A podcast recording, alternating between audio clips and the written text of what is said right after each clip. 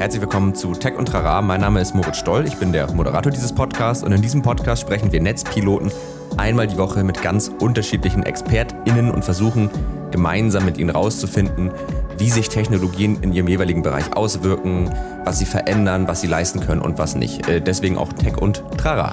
Und ähm, in dieser Folge habe ich mich mit Nick Sohnemann unterhalten. Der ist Gründer und Geschäftsführer der Innovationsagentur Future Candy. Future Candy beschäftigt sich, wie gesagt, mit Innovation, hilft Unternehmen bei Innovationsprozessen und darüber haben wir auch gesprochen. Also wie kann man eigentlich innovieren? Was für Prozesse und Methoden gibt es da? Wie muss Innovation gestaltet werden? Welche Bereiche erfahren gerade sehr viel Innovation.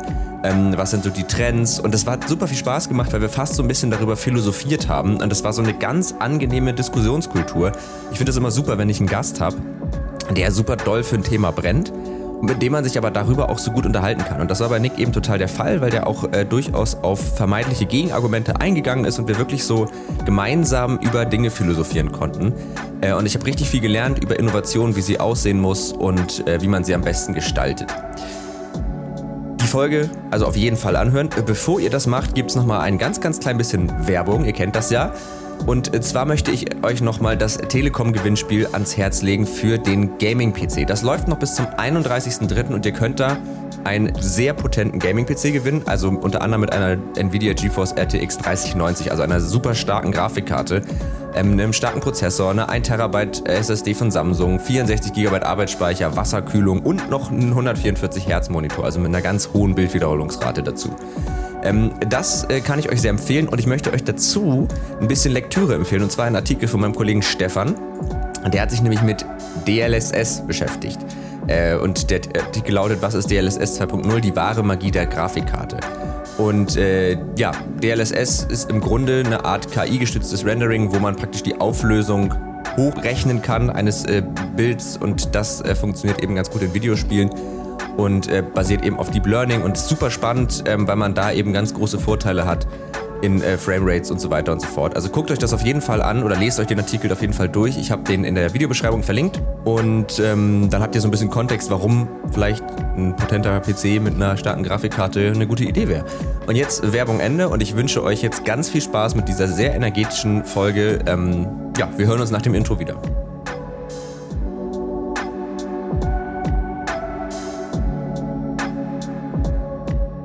Tech und Rara, ein Podcast der Netzpiloten mit Moritz Stoll und spannenden Gästen über Tech und Rara. Herzlich willkommen zurück nach dem Intro und natürlich vor allen Dingen herzlich willkommen Nick Sohnemann. Schön, dass du da bist. Danke, erstmal. ja, ey Moritz, cool, dass ich dabei sein kann. Danke für die Einladung. Ja, freut, also freut mich sehr, vor allen Dingen, weil wir heute auch über ein ziemlich äh, cooles Thema reden und irgendwie über einen, einen, Themenbereich, in dem ich auch gar nicht so tief drin bin. Äh, und zwar über das Thema Innovation, ähm, wie betreibt man Innovation? Und vor allen Dingen eben auch mit dem Fokus ein bisschen eher auf, äh, wir hatten es im Vorgespräch so ein bisschen auf das Industrial Internet, also auf Bereiche, die jetzt vielleicht so in einem Konsumenten gar nicht immer so direkt ersichtlich sind, was sich da eigentlich so abspielt, wie das alles funktioniert und wie man die sozusagen innovieren kann. Bevor wir aber anfangen, ähm, vielleicht für die HörerInnen, dass man die einmal so ein bisschen ins Boot holt. Du bist ja Gründer und Geschäftsführer von Future Candy, einer Innovationsagentur. Absolut, genau. Also wir, wir genau, genau, kann ich. Du hast das schon super erklärt. Ja, perfekt. Also beziehungsweise das würde ich dich jetzt einmal fragen. Was genau macht eine Innovationsagentur, dass sich darunter vielleicht jeder, der gerade zuhört, was vorstellen kann? Eine Innovationsagentur ist spezialisiert darauf, Unternehmen, also etablierten Unternehmen zu helfen, innovativ zu sein. Das ist mal so ganz ja. simpel die, der, der Hauptpitch. Ähm, man muss sich, glaube ich, so vorstellen, dass es ein neuer Dienstleistungsbereich ist, der noch nicht so etabliert ist, deshalb ist das nicht ganz so bekannt und vielleicht die ein oder anderen Hörer und Hörerinnen haben das jetzt noch nicht so auf dem Schirm. Das, ich stelle mir das immer so vor, dass es so vor 100 Jahren oder vielleicht sogar vor 50 Jahren gab es halt auch keine Werbeagenturen. Oder vor 15 Jahren ja. gab es keine Social-Media-Agenturen. Und so ähnlich ist das jetzt mit Innovationen. Wir glauben fest daran, dass die, mm, das große Unternehmen halt durch den Wandel der Digitalisierung ähm, es schwer haben, alles auf dem Schirm selber, alle, alle Änderungen, alle Technologien, alles selber auf dem Schirm zu haben und ähm, deshalb holen sie mhm. sich Hilfe. Und wir spezialisieren uns eben darauf, zu verstehen, was für neue Geschäftsmodelle es gibt, was für neue Technologien es gibt und wir helfen dabei, indem wir beraten und auch umsetzen. Mhm. Und das ist eine Innovationsagentur. Das heißt, man kann sich das so vorstellen, irgend so ein großer, typischer deutscher Konzern, der ist dann vielleicht euer Kunde und ihr seid eigentlich dann permanent, also ihr kennt dessen Geschäftsmodell, ihr wisst so grob, wie der funktioniert, und dann seid ihr permanent dabei zu gucken, was gibt es, was für Geschäftsmodelle gibt es, was lässt sich hier vielleicht drauf anwenden. Also eigentlich ist dein Job die ganze Zeit dir neue Dinge anzugucken, sie zu verstehen und darüber nachzudenken. Ja, oder? das stimmt. Das Einzige, was nicht ganz richtig ist an der Erklärung ist, das Unternehmen weiß in, in dem Kerngeschäftsbereich, weiß das Unternehmen eigentlich relativ gut, was es machen muss. Innovation ist eher etwas komplett Neues. Also Unternehmen sagen ja manchmal äh, zum Beispiel, ah, okay. ah, ja, also unser Kernbereich sinkt. Wir wissen, wir, so sagen wir mal ein Automobilhersteller, der weiß genau, wie man Autos baut, der weiß, wie das nächste Generation Autos hier aussehen müsste. Also da, da kann man ihnen eigentlich kaum helfen. Was man, wobei sie halt Hilfe brauchen, ist, wenn sie neue Bereiche erschließen wollen wo man sagt, okay, das hatte gar nichts, ah. das hat was mit Mobilität zu tun, aber nicht mit dem Auto. Das wäre jetzt so ein typischer Fall, wo man sagen würde, okay, da brauchen wir Hilfe, da gibt es Player, die kennen sich damit aus.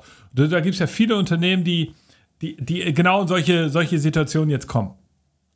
Und äh, bei, an, an was bedient ihr euch dann sozusagen da, wenn ihr sozusagen auf der, also wenn ihr da euch umschaut, also guckt ihr in die Forschung, guckt ihr ähm, auf äh, Dinge, die irgendwie auf der CES, also der Consumer Electronics Show, äh, vorgestellt werden, ähm, also ist das, guckt ihr sozusagen auch in der Wirtschaft oder guckt ihr auch wirklich in die Forschung rein? Naja, beides. Also ich glaube, da muss man jetzt den Gesamtmarkt der Innovationsagenturen sehen. Es gibt ja auch noch andere Firmen da, nicht nur Future Candy.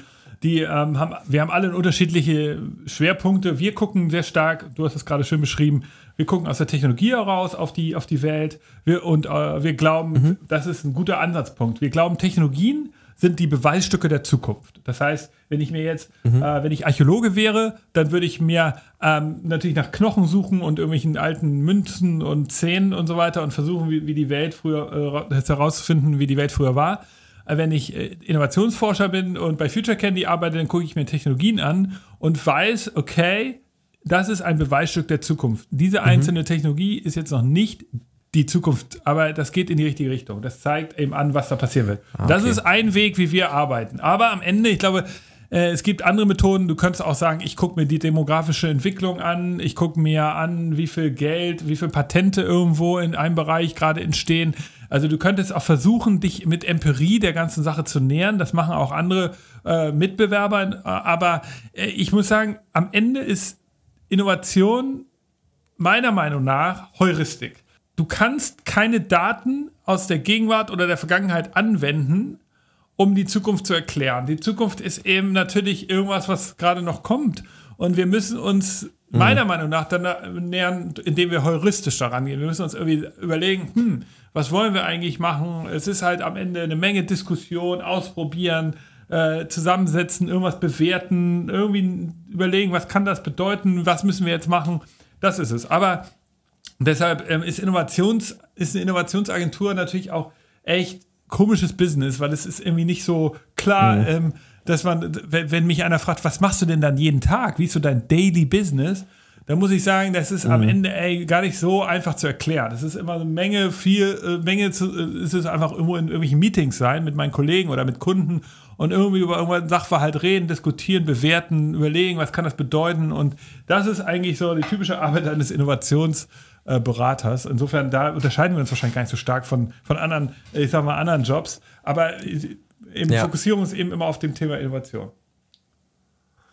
Das heißt, im Grunde ist ja bei euch dann Tech auch eine Form oder also spielt ja Technik auch eine, eine Rolle in der Hinsicht, dass ihr gar nicht immer nur darauf guckt, so wie funktioniert die und äh, auf das rein technische, sondern eben auch auf die Auswirkungen und was bedeutet das jetzt und wie kann man das anwenden das ist spannend, weil das ist im Grunde das, was uns halt auch als, als, als, als Magazin zum Beispiel, was uns eigentlich auch interessiert. Also, weil das ist ja auch der Moment, in dem eigentlich ja jeder irgendwo was mit Technik anfangen kann. Also in dem Moment, wo man eben nicht nur darüber redet, so, keine Ahnung, wie, wie wird das programmiert, welche Sensoren werden da verbaut, welche Algorithmen laufen da, sondern okay, so und so funktionieren die vielleicht grob, aber was ist denn jetzt der, der Outcome dahinter? Ähm, wir haben ja im Vorfeld schon so ein bisschen, also erstmal übrigens, dein Job klingt sehr geil. Also es ist, klingt so, als würde es Spaß machen, sich immer wieder in neue D Themen so reinzufuchsen. Ja, ich kann, ich kann noch ähm, ein Beispiel dazu, was ich ja. liebe an meinem Job. Das hat, haben, glaube ich, auch Werbeagenturen, haben das auch manchmal. Oh, und das ist mhm. eine Sache, die, die speziell ist für so diesen Dienstleistungsbereich Agentur ist. Morgens habe ich, hab ich was zu tun mit einem Kunden aus dem Retail. Da muss ich mir überlegen, was passiert mhm. eigentlich gerade im Retail-Bereich. Dann diskutieren wir so Innovationen wie Gorilla, die jetzt gerade kommen im Lebensmittelbereich. Dann mittags hat, mhm. beschäftige ich mich in meinem Team den, mit den neuesten Gadgets aus dem Bereich Robotik. Überlege, wie können wir den jetzt importieren mhm. aus China, der ist ja mega geil, was kann der eigentlich? Dann irgendwie nachmittags diskutiere ich noch mit, mit meinem, mit meinem, äh, mit, mit, äh, mit, mit meinem anderen Team darüber, was passiert eigentlich gerade bei Barclaycard im Bereich New Work. Das ist jetzt gerade ein Kunde bei uns. Mhm. Also diese Vielseitigkeit der Themen, der Kunden, der Branchen, das ist etwas, was ich extrem genieße und was mir extrem viel Spaß bringt. Und das, glaube ich, ist etwas, das, das, das passt zu meinem Leben. Und das ist etwas, was, ne, das muss man wollen. Also ich glaube, da gibt es auch Leute, die sagen, nee, also ja. ich habe Bock an einer Sache mir die Zähne auszubeißen über Monate oder, und das, oder Jahre. Ja. Es gibt ja auch Firmen, die so Startups sind, die ein Produkt haben und das sich dann daran so festbeißen, das vermarkten. Das wäre zum Beispiel gar nichts für mich. Also ich liebe diese Vielseitigkeit. Teilweise würde man wahrscheinlich kritisch sagen, ja gut, ich fliege da, auch nur so kurz rüber und gehe da gar nicht so rein. Aber ich mag das und ich glaube, das ist auch etwas, was man in der Agenturwelt gut können muss und vor allen Dingen auch in der Innovationsagentur. Ja, also kann ich, kann ich auf jeden Fall total mit relaten, weil geht mir genauso. Ich habe halt sozusagen so ein bisschen das redaktionelle äh, Ventil gewählt, aber im Grunde ist es, ist es ähnlich. Ne? Also ich beschäftige mich dann auch vormittags mit, mit, mit dem Thema Game Design, dann geht's mal um KI und dann ne, recherchiert man verschiedene Themen, versucht sich da reinzufuchsen und irgendwie ein Outcome zu generieren.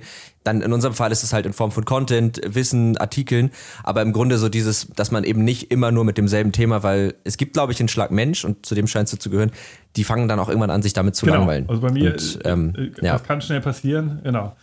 Ja, also ich, ja. ich werde, genau, ja. Aber ähm, ich glaube noch eine Sache zum Thema Innovation, die, die ich finde, die, die deine ja. äh, Hörer und Hörerinnen vielleicht können äh, oder wissen sollten. Innovation ist nicht Forschung und Entwicklung. Also das, was ich, das wollte ich nochmal unterstreichen. Das habe ich eben ja. schon klar gemacht. Vielleicht nochmal. Also Forschung und Entwicklung ist das, was Unternehmen im Kerngeschäft die ganze Zeit machen. Innovation ist, ist ja. der, zeichnet sich damit aus, dass es eben mit einer höheren Unwahrscheinlich oder höheren, höherem Risiko zu tun hat. Also, und das ist ja auch das, warum, warum ich glaube, dass Innovation wird so viel wichtiger in Zukunft. In einer sich ändernden Welt müssen Unternehmen das eben beherrschen, Ideen in den Markt zu bringen, die mit einem hohen Risiko zu tun haben. Also nach dem Motto, ey, keiner ja. weiß, ob das funktionieren wird. Also aber wir müssen das irgendwie ausprobieren. Und das ist eben modernes Innovieren. Also, das ist der Unterschied. Wenn okay. ich sage, okay, ich forsche jetzt an der Weiterentwicklung meiner Kernprodukte, ist es für mich Forschung und Entwicklung. Und das ist auch etwas, wo wir nicht so rein hineingehen würden, sondern wir sagen, okay, alles, was mit hohem Risiko zu tun hat, da helfen wir. Und da gibt es eben Methoden heute, können wir vielleicht ja auch gleich noch drüber diskutieren, wie, mhm. wie man das äh, schnell und, und effizient umsetzen kann. Aber das nochmal sozusagen nochmal ein Erklärungsversuch, ähm, wie sich das ja. unterscheidet und an wir, was wir so glauben an, in Form von Innovation. Okay, also wenn man es mal in vielleicht ein lebensnahes Beispiel verwandelt, es gibt ja manchmal so Strategiespiele und bei Strategiespielen gibt es ja immer die Möglichkeit, bestehende Technologien so auszubauen. Das ist es nicht, sondern das ist im Grunde, was ihr macht, ist komplett neue Zweige zu nehmen, die einfach mal auszutesten, vielleicht auch zu etablieren und zu gucken, kann uns das was bringen, bringt das was. Also blöd gesprochen, wenn ähm, VW oder irgendein Automobilhersteller jetzt ähm, ein ganz neues Produkt, was vielleicht im, in einem Kern irgendwie auch was vielleicht mit der Kompetenz zu tun hat, irgendwie Ingenieurswesen, aber ein ganz anderes Produkt, gar nicht Autos, vielleicht im Bereich Mobilität rausbringen würde, dann wäre das eine Innovation, dann hätten die damit eine Innovation getätigt. Könnte man das so formulieren? So, genau. Genau. Okay, gut. Gut, äh, genau, also dann lass uns doch genau zu dem Thema kommen. Also und zwar haben wir jetzt so ein bisschen geklärt, was das an, also was du tust, haben wir ganz äh, ausführlich geklärt. Dann haben wir geklärt, was Innovation eigentlich ist. Und jetzt wäre ja der nächste Punkt zu überlegen, wie macht man das eigentlich? Also wie betreibt man die eigentlich? Weil das ist ja irgendwie, also für mich hört es jetzt sich erstmal so an und ich glaube vielleicht auch für viele HörerInnen, äh, man nimmt einfach was Neues und schmeißt das irgendwie auf den Markt. Ist das schon Innovation? Ja, also, ey, es, das ist, deshalb, jetzt kommen wir so ein bisschen in die Heuristik. Weil am Ende ja. ist das auch immer so ein bisschen im Auge des Betrachters. Also kommen wir mal zu den, den harten Fakten. Also Innovation erstmal in der Definition ja. bedeutet, eine Idee umsetzen. Ja, das ist sozusagen jetzt ja. mal Bilderbuchdefinition. Das ist, wir beide setzen uns zusammen, ja. Moritz, und, äh, du, du und ich, wir machen jetzt hier so ein Brainstorming und sagen, du, man müsste doch mal das und das machen. Dann haben wir eine Idee. So, fertig. Jetzt müssen wir die noch umsetzen. Wenn wir das getan haben, haben wir mhm. eine Innovation.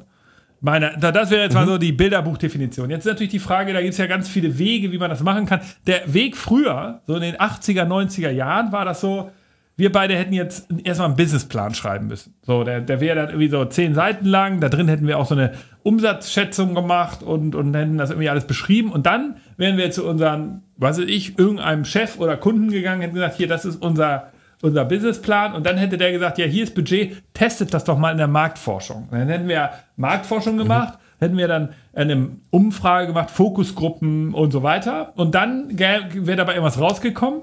Und dann hätten wir entschieden, okay, machen wir das jetzt oder nicht? Und äh, so, so hat Innovation ja. früher funktioniert. Heute geht das natürlich nicht mehr. Erstens, weil, weil sich Sachen sehr schnell entwickeln. Das heißt, wenn du heute eine Idee hast und dann erstmal einen Businessplan schreibst und so weiter, dann, dann verbrauchst du einfach sehr viel Zeit und am Ende hast, ist, passt die Idee überhaupt nicht mehr in die Zeit. Deshalb ist heute ein ganz mhm. entscheidender Punkt, sehr schnell Sachen auszuprobieren. Und da gibt es halt einen, ich behaupte, das ist, ist, ist, das ist eine Sache, die, die wir heute ja auch immer noch unseren Kunden überall erzählen und worüber ich auch Vorträge halte. Ich glaube, dieses Umsetzungs- diese Kultur des Umsetzens auf den Markt schmeißen, hast du es genannt, das ist etwas, was, was mhm. ich finde, ähm, noch nicht so gut gelingt in Deutschland. Also wenn große Unternehmen sich was überlegt, dann dauert das immer noch viel zu lange. Und wir haben eine Methode, die nennt sich Wizard of Oz. Die haben wir uns ähm, nicht, nicht, die haben wir nicht entwickelt, aber die haben wir uns angeschaut. Die gibt es jetzt seit ein paar und die wird halt, halt die, die, die, die wird halt von Unternehmen äh, weltweit jetzt immer mehr angewandt. Das bedeutet einfach, du haust eine Fassade einer Idee raus, um zu testen, mhm. wie sie funktioniert. Das ist echt ein cooler Trick. Also sagen wir mal, du bist irgendwie ein großes Unternehmen und sagst, ey, ich habe hier mal eine Idee. Man müsste doch mal das und das Produkt im Abo bekommen. Total neues Geschäftsmodell, gab es noch nicht. Ja, okay. Mhm. Wie machst du das genau? Ey, wie funktioniert die Logistik dahinter? Auch intern. Tausend Fragen. Was ist der beste Preispunkt für so ein Abo-Modell? Keiner weiß es. Also testest du mhm. mit deinen Annahmen. Du machst eine Webseite, du, diese Webseite ist im, im, erstmal nur ein Photoshop-Fake. Ähm, du hast nur einen Knopf da, wo du, wo Leute was bestellen können. Du test, du bewirbst das regional in irgendeinem Land, äh, in einem Bundesland oder in einer Stadt, die irgendwie sinnvoll ist. Und dann guckst du, da achtest drauf, melden sich Leute an. Funktioniert es? Ist der Preispunkt richtig gewählt? Haben wir die richtige, äh, mhm. haben wir das richtige Produktversprechen? Und wenn das alles zusammenpasst, dann hast du am Ende ein, dann kannst du es aufbauen. Dann kannst du erst die ganzen anderen mhm. Schritte machen. Also der, dahinter steckt diese Logik des Minimum Viable Products. Das ist ja sicher ein Begriff, den du kennst mhm. und auch deine, deine Hörerin, ähm, dass wir halt sagen, wir wollen halt ähm, etwas relativ schnell in den Markt bringen. Und Startups beherrschen sowas ja. natürlich, große Unternehmen typischerweise jetzt nicht. Und da helfen wir bei als Innovationsagentur. Ich glaube, das ist, um, um das kurz zu machen, am Ende ist die Umsetzung das entscheidende Problem bei solchen Innovationsprojekten. Und Wizard of Oz ist eine gute ja. Methode, um das zu machen. Tatsächlich äh, kenne ich diese Methode auch allerdings aus einem anderen Kontext. Ich kenne das so aus dem wissenschaftlichen Kontext. Also so im HCI-Bereich wird das viel gemacht, wenn du sozusagen, du willst eine bestimmte Mensch-Computer-Interaktion irgendwie erforschen, ähm, zum Beispiel irgendwelche Smart Glasses oder so, die eine ganz bestimmte Funktion haben, aber die gibt es noch gar nicht. Und dann machst du sozusagen eine Art Prototyp, die gefaked ist, oder man kann das vielleicht besser an dem äh, Beispiel Sprachassistenten, als das noch nicht möglich war, könnte man das für Studien, könnte man das ja faken. Das heißt, du setzt Leute dahin, sagst denen, du redest jetzt mit dieser Box. Eigentlich redet aber jemand über ein Mikrofon mit dir und trotzdem kannst du praktisch erforschen, wie diese Person mit diesem äh, Smart Speaker interagiert, obwohl das noch gar kein fertig etablierter, äh, implementierter Smart Speaker ist. So daher kenne ich das. Ja. Also macht aber ja, total das, Sinn. Die Idee, es gibt, es gibt ja, ja, ganz viele, genau. Also die Methode ist, ist sozusagen, ja. ja, die kann man auch in der Wissenschaft verwenden.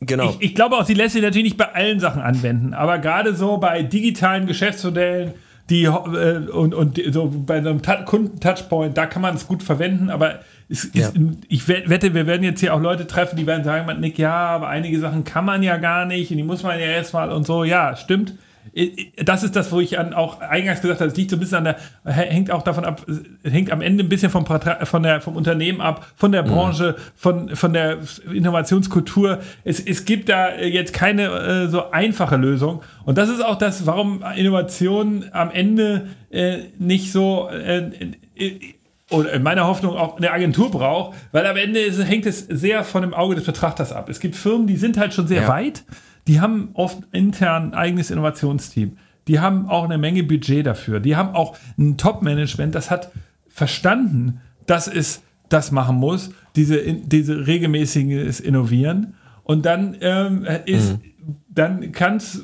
dann, dann funktioniert das ja ganz anders. Dann haben die einen ganz anderen, eine ganz andere äh, Schwungmasse dahinter und auch viel mehr Erfahrung auch aus der Vergangenheit bei Innovationsprojekten. Und dann gibt es natürlich Firmen und Branchen und ähm, und und, und äh, die, sind, die haben das, die fangen jetzt erst an. Die sind jetzt erst so weit, dass sie mhm. sagen, du, wir wollen irgendwie, müssen wir was machen. Also Stichwort, ja. äh, es gibt Industrien, so wie es wie die gesamten Bankenwelt, die haben einfach überhaupt keine Erfahrung mit Forschung und Entwicklung. Also die haben eigentlich ihre eigene Branche kaum genug weiterentwickelt. Die hat so, und jetzt ja. zu sagen, okay, wir müssen das komplett neu machen, oder die Versicherungswelt, auch da, also jetzt, wenn ich verallgemeinere, ja, das ist natürlich ganz gemein, es gibt ganz mhm. tolle Versicherungsplayer und ganz tolle Banken, aber die haben halt keine interne Innovationsabteilung gehabt in den letzten Jahrzehnten und denen fehlt jetzt einfach eine mhm. Erfahrung mhm. und die legen jetzt erst los und das ist so, deshalb am Ende hängt es sehr stark davon ab, was für ein Marktumfeld bist du, wer bist du als Unternehmen, was willst du machen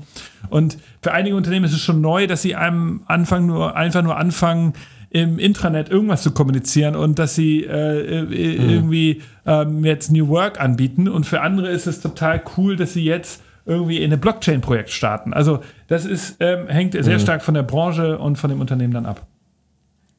Ja.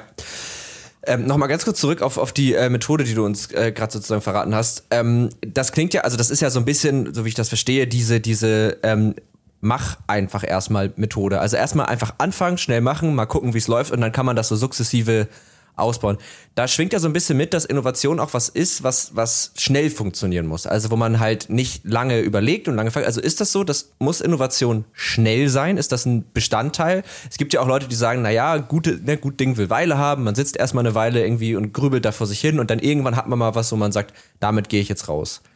Ja, Okay, also ich würde jetzt mal, wenn man es vereinfacht sagen will, würde ich sagen, ja, Schnelligkeit ist, ist nun mal ein Schlüssel. Auch, und gar nicht vielleicht aus den Gründen, die du jetzt denkst. Also ein Grund ist, ist ja der, dass man sagt, okay, schnell in den Markt, schnell testen, weil sonst macht es der Wettbewerb oder so. Nö, nö, der zweite also, Grund ist, ich glaube, der ja. wichtigere Grund ist eher für mich, ähm, dass Innovationsprojekte heute eine, eine Kraft entfalten, die Leute gar nicht so sehen.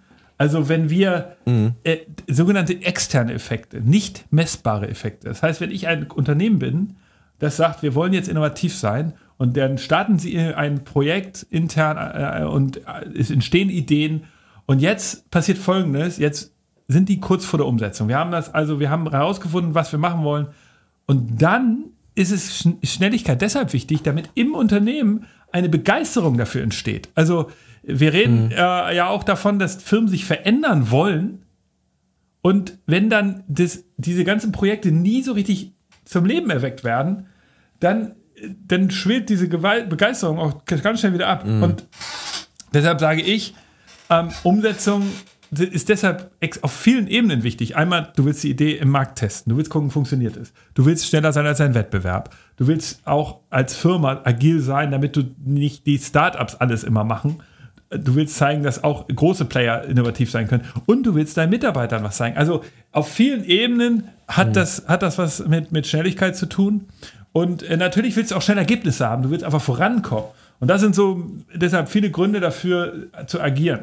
Aber natürlich kann man auch, ja. jetzt gibt es auch Leute, die mir jetzt vorwerfen, ja Nick, aber das ist doch blinder Aktionismus und es geht doch viel darum, dass man eher sozusagen ganz schlau und ganz genau guckt, was man macht.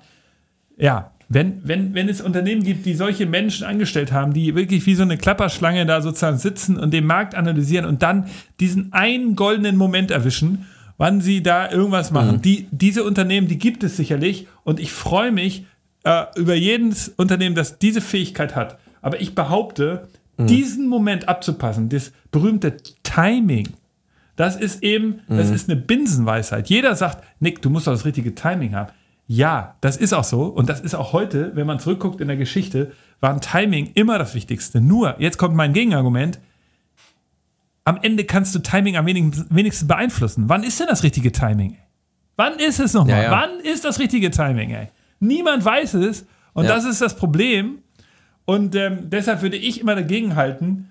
Ähm, am Ende gehört viel, ich würde immer sagen, viel hilft viel weil du baust dir selber ja auch Erfahr einen Erfahrungsschatz auf, der dich dann irgendwie in der Zukunft bessere Entscheidungen treffen lässt. Und deshalb, ich sage heute, viel hilft viel, schnell umsetzen, raushauen, weitermachen, weiter runterwischen und weitermachen. Also ich, äh, die, die Frage war auch gar nicht äh, kritisch gefragt, sondern tatsächlich, ich sehe das genauso wie du, weil ich glaube, was, was bei diesem Thema Schnelligkeit dann viele vergessen ist, es geht ja auch nicht darum, möglichst schnell das komplett fertige Produkt auf den Markt zu bringen, jetzt mal so gesprochen, sondern es geht ja darum, schnell ins Tun zu kommen. Und dann sind ja, das kennt man ja auch aus Designprozessen oder aus Entwicklungsprozessen, ist es ja was Iteratives. Also man, man produziert Richtig. was und gerade im Digitalen, so, du musst dir halt vieles angucken. Also nehmen wir mal das Thema ähm, Spielentwicklung. Habe ich äh, kürzlich einen Artikel drüber geschrieben, mich ziemlich viel mit beschäftigt. So, du, du, du produzierst was, du hast einen Prototypen, den probierst du aus, du testest ihn durch. Dann fallen dir Dinge auf, dann musst du die wieder, dann kommst du die nächste Iteration, dann verbesserst du das und so geht es ja die ganze Zeit vorbei. Also der Prozess an sich darf ja eine Weile dauern, aber die Iterationen müssen ja. schnell sein. Ja, also, ähm, und ich glaube, das absolut. ist der Punkt dabei. Du hast, so. du hast völlig ja. recht. Absolut, guter Punkt. Also den, den habe ich gar nicht gesagt jetzt gerade. Ich hatte das, äh, ja, ja, aber das, das, genau so ist es. Absolut, so ist es. Ähm, du hast es vorhin schon so ein bisschen angerissen. Ähm, ich habe da, ich habe letztens irgendwie einen äh, Talk gesehen ähm, von so, ich glaube, das waren hier äh, Richard David Brecht und Harald Lesch. Und da ging es um die Vermessbarkeit der Welt. Also da war so ein bisschen dieses Thema, kann man eigentlich alles messen? Wir messen alles, wir, bei uns basiert alles auf Daten und so weiter und so fort. Ich will jetzt gar nicht so tief drauf eingehen, aber äh, da kam mir eben auch so ein bisschen die Frage in den Sinn, wenn man so zurückguckt, dann lässt sich ja vieles irgendwie erfassen und messen. Also, ne, wie du auch vorhin gesagt hast, so rückwirkend kannst du ja eigentlich anhand von Daten Dinge immer erklären. Bei Innovation hast du ja selbst schon gesagt, geht das nicht. Basiert Innovation für dich eher auf, ich gucke mir bestehende Dinge an, werte das aus, oder basiert es vielleicht auf so einem Utop, also auf Utopien, also einfach auf Vorstellung, das könnte cool sein, das könnte uns was bringen, das könnte vorangehen. Also welcher Seite siehst du dich eher? Ja, also ich glaube, beides ist richtig, absolut. Also, ich meine, wir als Firma müssen natürlich in unserer Dienstleistung irgendwie ein, was Konkretes anbieten. Also wir müssen das irgendwie, mhm. es muss fassbar sein, es muss mit irgendeiner Technologie zu tun haben, es muss konkret um, umreißbar sein. Ähm, und es gibt natürlich auch mal Kunden, die mit uns so Visionsworkshops machen. Also da ist sozusagen das Format mhm. umreißbar. Die sagen, lass uns mal drei Tage einschließen und am Ende steht dann eine Vision. Sowas gibt es auch. Aber äh, tatsächlich mhm. ist die Erfahrung eher so, dass natürlich Unternehmen, die heute mit, mit einer Innovationsagentur zusammenarbeiten, die sagen, wir wollen etwas entwickeln, eine, ein, ein Produkt, ein, das wir jetzt auch demnächst umsetzen können. Ich, ich glaube, beides ist wichtig. Ähm, absolut. Und ich finde auch mhm. dieses Thema, dass wir ja aus so einer Zeit kommen, wo es mal schick war, den Spruch von Helmut Schmidt zu, zu, äh, zu zitieren, der gesagt hat, wer Vision hat, soll zum Arzt gehen. Das war ja eigentlich etwas, was sozusagen etabliert war in, in, in, in der Politik und auch in der, in so, in Managementkultur, dass Leute, die so verrückte Ideen haben, die waren überhaupt nicht angesehen. Und ich finde, genau das ist, ist jetzt ja, man, also dieser Satz, der, der schadet uns ja heutzutage. Also wenn Firmen heute nicht visionär ja. denken können und dann, dann, dann, dann, dann, ja, dann fehlt ihnen was. Ich würde sogar noch, äh, also es ist beides wichtig, aber ähm, dieses Thema Vision, dafür haben halt ganz wenige, wenige Firmen eine, eine Übung drin.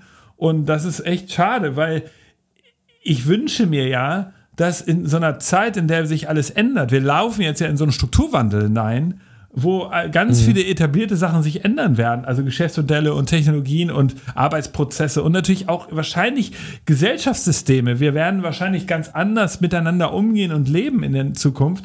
Und da ist es eben wichtig, dass Firmen auch eine Vision für sich entwickeln, die so groß ist, dass ihre Mitarbeiter und, und Kunden und auch Stakeholder und Shareholder sich dahinter vereinen. Und insofern, ich gebe dir recht, also es ist mhm. beides wichtig. Das eine ist dann irgendwie das konkrete Projekt, ja. an dem man arbeiten kann. Das andere ist eben dieses Leuchtfeuer, dieses große Ding, in, in das wir uns an alle verlieben und diese Vision, hinter der wir hier laufen. Ja. Ja, vielleicht kann man ja, vielleicht kann man ja einfach diesen, diesen datenbasierten Teil, wenn man, wenn man es jetzt mal so nennen mag, vielleicht kann man den ja auch einfach als, als Basis irgendwie äh, definieren. Also einmal als Basis vielleicht, um überhaupt noch zu erkennen, wo sind vielleicht Probleme. Also wenn man sich jetzt demografische Daten anguckt und die über welche anderen Daten liegt, dann sieht man vielleicht, ah, da gibt es vielleicht ein Problem oder in dem Bereich, ähm, in der Logistik, da ist eine Lücke, da könnte man optimieren und dann kommt wahrscheinlich die Utopie, die, die Vision, aber wahrscheinlich würde es auch andersrum ja, gehen. Absolut. Also, ja, ja, also da, gute Frage. Ehrlicherweise weiß ich das nicht. Ich rede ja, ich, ich rede ja in meinem äh, aktuellen Vortrag davon, dass ähm, wir in diesen Strukturwandel laufen. Und ich, mhm. ich weiß nicht genau, also ich weiß, dass sich Sachen ändern. Also ich weiß, wir werden ein Logistiksystem bekommen, was komplett vernetzt funktioniert. Also Strukturwandel heißt zum Beispiel für mich, um das kurz zu erklären, dass wir in den 20er und 30er Jahren, in die wir jetzt die nächsten zwei Dekaden, die werden die Welt komplett verändern. Und ich meine, die Trends, die dahinter ja. stecken, heißen Digitalisierung und Nachhaltigkeit. Der Generationswechsel ja. von den Babyboomern hin zur Generation X wird dazu führen, dass wir überall neues Managementpersonal bekommen, neue Politiker. Und das wird alles, es wird sich am Ende neue Gesellschaftssysteme werden sich verändern. Der Precht sagt, wir werden das Grundeinkommen bekommen. Es werden also ganz viele ja. neue Sachen passieren. Und jetzt fragst du, ja, aber was genau? Ich habe auch nur Ideen. Ich, ich sitze jetzt hier heute davor und da habe vielleicht ein, zwei Ideen mehr als der normal, als, da, als die Hörerin jetzt gerade. Und in, insofern, mhm. ähm, wir müssen das jetzt schaffen. Wo der Anfangspunkt dafür ist, ob wir jetzt alle mal irgendwelche Daten uns anschauen und sagen, da sind Lücken, ja, und da entsteht irgendwie durch den Generationswechsel, durch zu den, von den Babyboomern zur Generation X werden da Bevölkerungsteile fehlen, da werden uns, äh, da sind, da sind Jobbereiche, die uns finden. Ja, das kann ein Anfangspunkt sein. I don't know. Ich weiß nur, wir werden eine neue Zeit bekommen. Wir werden die Generation mhm. sein. Du, ich, ich bin X, du bist, äh, was, ich weiß nicht, bist du Y? Ja, oder, genau. Ja. Also, ähm, wir sind jetzt in, in, der, in, der, in, in the power und die Generation Alpha, Beta, die werden, die sind noch zu jung. Das werden nicht die sein, die, es jetzt, die jetzt die Kraft haben, im, im Arbeitsmarkt das zu machen. Das heißt, wir werden das jetzt als Auftrag haben, die Welt zu verbessern. Und es ist auch eine wahnsinnige Herausforderung. Und ich, ähm, ich kann mhm. dir noch nicht hundertprozentig sagen, was alles passieren wird, aber ich arbeite jeden Tag dran, dass irgendwas passiert. Ich kann gerne ein paar Beispiele gleich liefern, wenn du willst, aber wir können auch erstmal noch ein bisschen weiter. Äh, genau, du, du steuer du doch mal mit deinen Fragen. Ja, genau. Also tatsächlich, äh, die Beispiele würde ich gleich gerne mal darauf zurückkommen. Äh, eine Frage, die ich noch so im Kopf hatte, die mir auch gerade aufgefallen ist, als du das so gesagt hast. Also wir leben jetzt in einer Zeit von so einem Strukturwandel. Es wird sich relativ viel tun. Wir können also mit ziemlich viel Innovation rechnen. Jetzt haben wir schon so ein bisschen über Methoden gesprochen. Und ähm, als ich so im Vorfeld ein bisschen drüber nachgedacht habe, dachte ich, na ja, zum Beispiel äh, die Kernenergie war ja auch eine Innovation, wo sich aber dann rausgestellt hat, die war gar nicht nur gut. Also es ist ja auch nichts Neues, dass Innovationen auch nicht immer, nicht immer nur positive Seiten haben. Gibt es um darüber nachzudenken, auch Methoden, mit denen man irgendwie die, die möglichen oder, oder hindert das den Prozess? Ist es notwendig, dass man auch über die möglichen Risiken einer Innovation nachdenkt oder lässt man das im, im Prozess erstmal außen vor? Ja, wäre ja beides irgendwie ja, valide. gute Frage. Also, also natürlich muss man sagen, also wir als Future Candy, wir arbeiten an, an Technologien und Projekten, die jetzt sagen wir mal so erstmal ungefährlich sind. Ja, so behaupten wir. Aber du hast recht, könnte mhm. man mal zeigen, anzweifeln.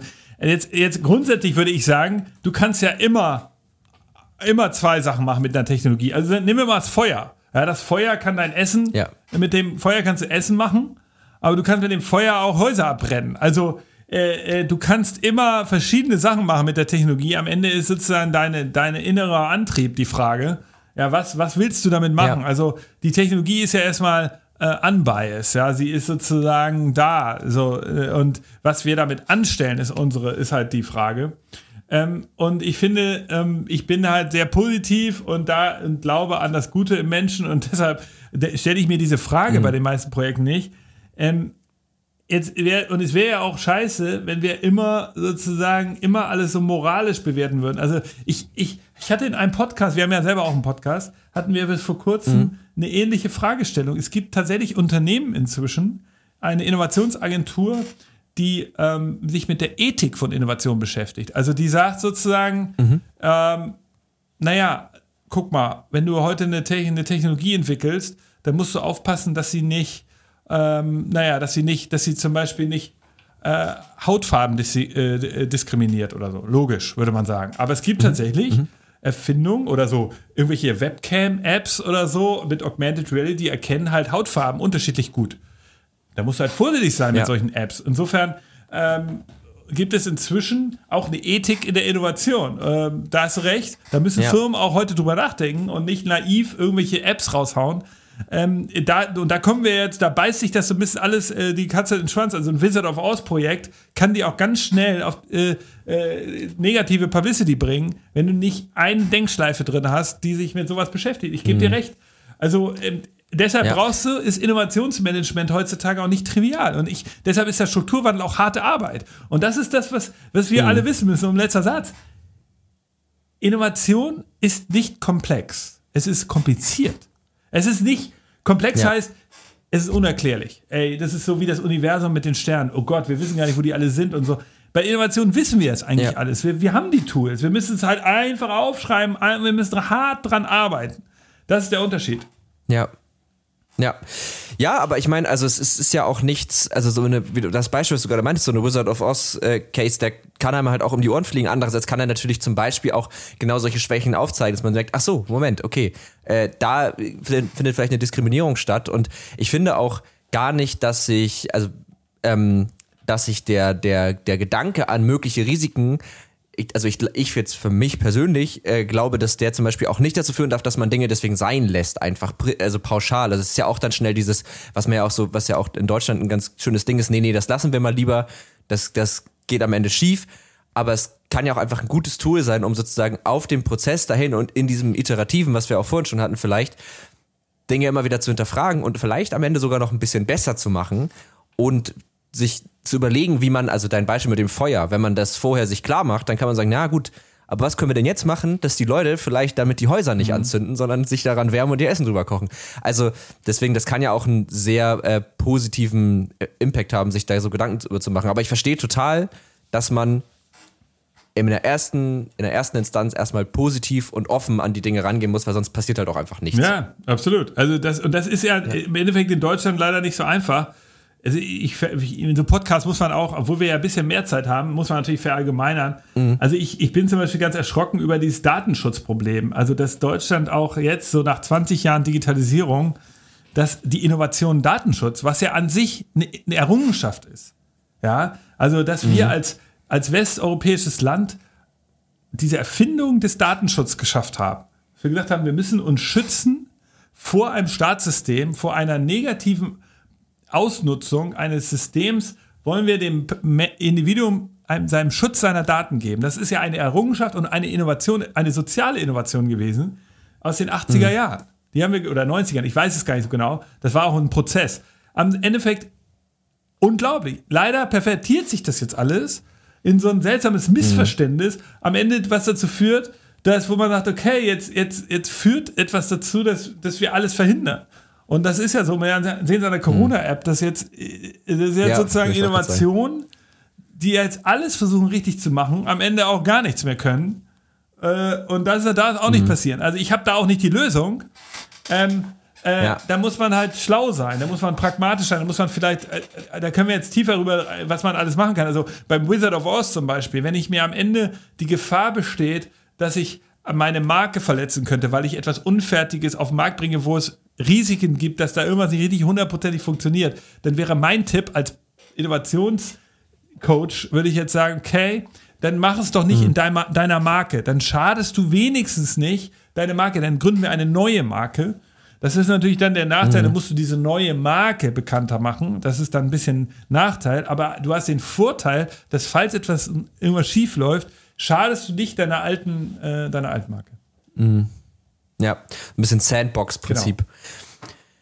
Ja, aber dieses, äh, dieses Corona-App-Beispiel ist ja, ist ja ein gutes, was ja auch total skurril ist, weil irgendwie man daran ja sieht, dass ganz viele eben nicht verstehen, wie Datenschutz eigentlich funktioniert, weil die ist ja datenschutztechnisch tatsächlich sehr unbedenklich, äh, während wir dann aber ja trotzdem Facebook, WhatsApp, Instagram nutzen, wo ja viel, viel mehr Daten und Google und so, wo ja viel, viel mehr Daten über uns gesammelt werden. Aber ähm, du hattest ja gerade schon so freundlich angeboten, dass du uns mal so ein paar Beispiele gibst für die, für die möglichen äh, Dinge, die noch so kommen in den nächsten Jahren, was du glaubst, womit wir ja, so rechnen also, können. Und das ist ja auch übrigens in deinem Podcast, vielleicht nennen wir den kurz Future Candy, der Innovationspodcast. Genau, danke, heißt ja. Sehr hörenswert, habe ich mir auch angehört, äh, ein paar Folgen.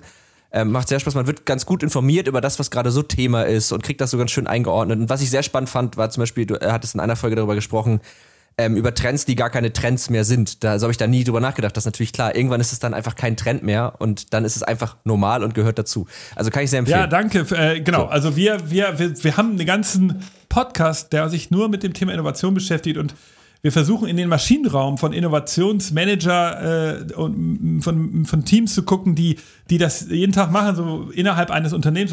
Und wir wollen gucken, was machen die eigentlich und wie machen die das. Und ähm, um jetzt zurück zu deiner Frage zu kommen, also mein Vortrag ja. heißt zum Beispiel, den, der neue Vortrag, den ich mache, heißt Highway to Hell or Future.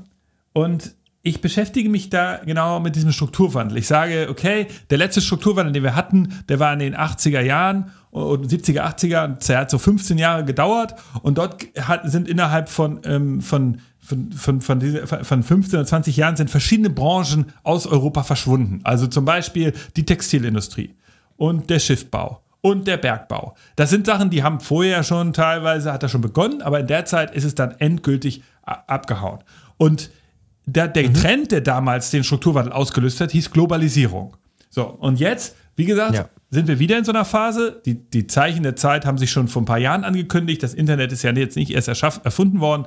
Seit 20 Jahren gibt es diese ganzen Sachen. Es gibt Suchmaschinen und so weiter. Wisst ihr, es gibt den Amazon-Marktplatz, es gibt diese ganzen die Cloud-Technologien. Und das sind alles Sachen, die sind zusätzlich gekommen. Was ich jetzt halt behaupte, ist durch die, äh, durch die Nachhaltigkeit und die, den Trend der Nachhaltigkeit und der Digitalisierung wird eben die Realwirtschaft, also die ganzen äh, bekannten Wirtschaftszweige, die wir alle in, in, Europa und Deutschland haben, werden jetzt auch ans Internet angeschlossen. Und da gebe ich jetzt mal so drei Stories. Eine ist für mich, die Logistikindustrie wird sich vernetzen. Das heißt, im Moment ist es so, guck, ruf mal beim Spediteur an.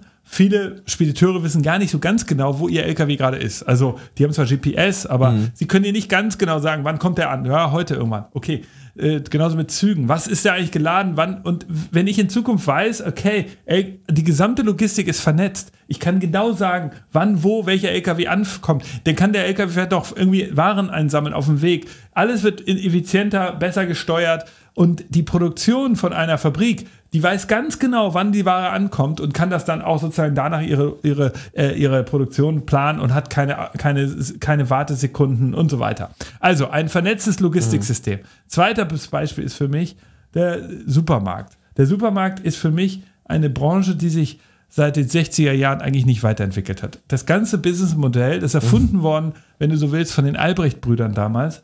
Die, die Idee war, wir müssen die Arbeit machen. Wir sind die Kunden. Wir müssen in den Store, hineingehen, dort in den Regalen die Produkte zusammensammeln, dann zur Kasse gehen, dann da alles aufs Laufband tun und dann nach Hause bringen. Das, also wir haben die Arbeit. Mhm. Dafür sind die Preise natürlich einigermaßen niedrig, aber ähm, am Ende ähm, hat sich daran eigentlich nichts geändert seit, 60, seit den 60er Jahren. Und ich sehe jetzt eben, dieser Innovationsstau im, in der Supermarktindustrie wird sich ändern. Das heißt, jetzt gibt es Gorilla in Berlin und äh, Hamburg und in einigen anderen Städten. Aber was ich meine, wir werden sehen, dass die, dieses Lieferprinzip, dass uns Sachen geliefert werden, das wird der Standard sein. Das heißt, die Arbeit, da wird es einen Paradigmenwechsel geben. Es gibt, es wird einzelne Roboter geben, die in den, in den Supermarktläden äh, die Sachen zusammenpacken und uns nach Hause liefern. Das wird Standard werden. Ein drittes Beispiel ist ähm, für mich das Thema sozusagen urbane Stadtkonzepte. Wir werden erleben, dass es normal sein wird, dass sich diese Teilung von Gewerbe und Wohnimmobilien auflöst. Das äh, hat ja jetzt schon angefangen durch Corona. Ähm, und wir werden einfach, ähm, das Fahrrad wird zum Haupttransportmittel werden aufgrund äh, der, der, der Nachhaltigkeitsdebatten. Also da wird sich die, die, die Stadt wird sich verändern. Das ist natürlich etwas, was tatsächlich, wo es eher einen Gegentrend gibt zur Digitalisierung. Und mhm. ähm, ähm, insofern, das sind jetzt so die, aktuelle Beispiele. Alles natürlich sind ein bisschen unkonkret zugegeben, ähm, aber äh, ja, aber man kriegt ein ganz gutes genau, Bild. Ja. Also, also oh. ich, ja. ich kann vielleicht noch ein letztes Beispiel nennen, das vierte. Gerne. Also gerne. Atomzeitalter. Wir kommen aus dem Atomzeitalter. Strom war in der Babyboomer und auch unser sozusagen äh, in den letzten Jahren war der immer verfügbar. Das heißt, wenn ich mein, wenn ich irgendwas laden wollte oder irgendwas äh, Strom brauchte, das Atomzeitalter hat immer gleichmäßig Strom geliefert. So. Der, jetzt kommt mhm. der Strukturwandel, Atom wird abgeschaltet. Was, was bedeutet das? Strom ist nicht immer gleich verfügbar. Das wird nun mal nicht gehen. Sonne scheint nicht immer, Wind bläst nicht immer, wisst ihr, wissen wir alles. Jetzt gibt es bessere Akkus und so. Aber das wird sich trotzdem ein bisschen verändern. Das bedeutet, auf einmal mhm. wird sich auch natürlich die Welt des Stroms verändern und der Zugang. Das heißt, wir müssen Systeme schaffen, und die werden wir schaffen, wo ähm, innerhalb, zum Beispiel, nimm, mal, nimm mir mal eine, eine Straße, eine Sackgasse. Da sind drei Häuser und alle drei haben ein Elektroauto. So, jetzt passiert folgendes. Mhm. Die Elektroautos müssen geladen werden. Die kommen alle gleichzeitig nach Hause. Und jetzt passiert folgendes: Die Elektroautos werden sich in dieser Straße darüber austauschen müssen, die Wallboxen. Wer muss als erstes wieder los? Dann wird das Auto, mhm. was als erstes wieder los muss, als erstes geladen. Es gibt also ein intelligentes Stromsystem, das herausfinden wird, Moment mal eben, wo, äh, wo macht es jetzt am meisten Sinn, dass wir am meisten Strom hinschicken? Weil wir schaffen es nicht, alle drei gleichzeitig zu versorgen. So viel Strom können wir da nicht hinbauen. Und genauso wird es auch sein ja. ähm, mit, mit, mit Waschmaschinen. Also wenn ich merke, okay, scheiße, ich muss jetzt noch eine Waschmaschine anmachen, ja, dann werde ich halt mehr zahlen müssen dafür als in, in der, im Atomzeitalter. Und das meine ich damit. Also das ist dieser Strukturwandel und den werden wir erleben. Es wird eine neue Art von Zugang zu gewissen Technologien und äh, in dem Fall Strom geben. Und das, ähm, das ist ja. das Zeitalter, das uns erwartet. Das wird mega spannend, glaube ich. Also äh, am Beispiel Strom habe ich gerade gedacht, das ist eigentlich krass, weil dann bekommen Dinge, die vorher selbstverständlich waren, einen ganz anderen Wert. Ist ja was, was wir jetzt auch gerade erleben. Also gewisse Freiheiten bekommen nochmal einen ganz anderen Wert. Und äh, wenn Strom, also stimmt, ich, also ich komme, ja, also wir kommen ja aus, aus einer Generation, wo es eigentlich normal ist, immer Strom. Hast recht, das stimmt. Das hinterfragt man gar nicht, aber es ist immer Strom da. Ja, und ich meine, den ganzen Tag. Ich glaube, ja. Moritz, der, der Denkfehler ist jetzt, dass wir das sozusagen immer bewusst steuern. Also dass ich dann hingehe, dann kriege ich so ein Alert, Achtung, jetzt kostet der Strom mehr und dann denke ich, oh, jetzt mache ich die Waschmaschine ja. doch nicht an. So wird es nicht sein. Es wird sein, nee, dass nee. das automatisch funktioniert, das wird, da werden irgendwelche, äh, so, da werden okay. im, im Stromsystem werden, wird es eine, eine Kalkulation geben, da werden irgendwelche, da werden, werden sozusagen diese, diese, die, die unterschiedlichen Netze miteinander kommunizieren. Und das werden kleine äh, Micropayments stattfinden, da wird es wahrscheinlich eine Art von Blockchain-Transaktion äh, geben. Also da ist ja eine Menge möglich. Ähm, da können wir auch ja. gerne noch tiefer reingehen, wenn du willst. Aber ich, ich glaube, am Ende ist sozusagen die, die die Besonderheit dabei ist, dass es eben diesen, diesen intelligenten Layer geben wird. Und das ist ja für mich dieses Industrial Internet of Things. Das ist das, was sich da, ja. da sozusagen dazwischen schalten wird. Und das werden, wird diese Welt dann tragen. Das ist ja im Grunde auch so ein bisschen dieses, ähm, musste ich gerade so dann denken, ich krieg, krieg das mal nicht gut ausgesprochen, Ambiguous Computing. Habe ich das richtig gesagt? Äh, also ähm, die Idee, dass Computer eigentlich überall sind, aber man sie gar nicht wahrnimmt. Also das genau ist ja noch nicht so stark, aber das fällt ja so ein bisschen in die Richtung. Also da passiert ganz viel, was wir gar nicht mehr bemerken. Also noch ist es ja so, dass die meisten Dinge dann steuerbar sind. Unser Smart Home ist sehr steuerbar, überall irgendwelche Apps und so. Und dass es im Grunde einfach völlig unter der Oberfläche ist. Das ist ja so ein bisschen in die Richtung. Ja, das ist auf jeden Fall. Also das sind so Kleinigkeiten wie, also äh, stell dir vor, einfaches Alltagsbeispiel. Du fährst mit einem Auto, einem selbstfahrenden Auto, das dir gehört, gehst du in ein Parkhaus. Mhm. So, jetzt Jetzt mhm. wird es so sein, dieses Parkhaus wird natürlich jetzt nicht so keine Schranke mehr haben, sondern da fährst du rein und in dem Moment, wo du da reinfährst, wird, wird dein Auto erfasst, entweder über Sensoren in der Straße oder klassisch über das Nummernschild. Und dann wirst, wirst du da reinfahren. Das Auto macht in dem Moment automatisch einen Vertrag mit dem Parkhaus äh, über, einen, mhm. über eine Blockchain wie zum Beispiel Ethereum, diese Smart Contract Technologie. Und jetzt wird, ähm, oder IOTA ist ein Anbieter dafür. Und in dem Moment, wo du da reinfährst, machst ein Auto automatischen Parkvertrag mit dem Parkhaus. So, jetzt gibt es auch kein Zettel mehr, du musst nicht irgendwie was ausdrucken, mit dem musst du dann, musst du nicht entwerten, sondern dein Auto, dein selbstfahrendes Auto, parkt da jetzt. Wenn du sagst, oh, ich wollte gar nicht, ich drehe sofort wieder um, dann zahlst du halt ein Mikrocent für die kurze Zeit dieses, deiner Nutzung des Parkhaus mhm. in dem Moment und äh, das sind so Kleinstverträge, die automatisch funktionieren und ich glaube, an so eine Welt, das ist jetzt ein Consumer-Beispiel, das wird aber auch in der, mhm. in der, in der Business-Welt natürlich eine Rolle spielen. Also stell dir vor, Predictive Maintenance. Das heißt, heute ist es ja so, wenn ich irgendwie ähm, eine Fabrik habe, dann kaufe ich mir einen Roboter und dann gibt es Wartungsverträge und dann kommen da irgendwie immer in gewissen Zeitintervallen irgendwelche Ingenieure und warten das. Jetzt gibt es natürlich schon mhm. Predictive Maintenance, das heißt, äh, da in, dem, in der Maschine selbst sind Sensoren und die schicken äh, die ganze Zeit äh, in die Cloud ihre Daten und wenn, wenn in der Cloud wird dann geguckt, oh, da ist ja jetzt tatsächlich ein, ein, demnächst ein Fehler in dieser Maschine, dann erst äh, geht das Service-Team los. Mhm.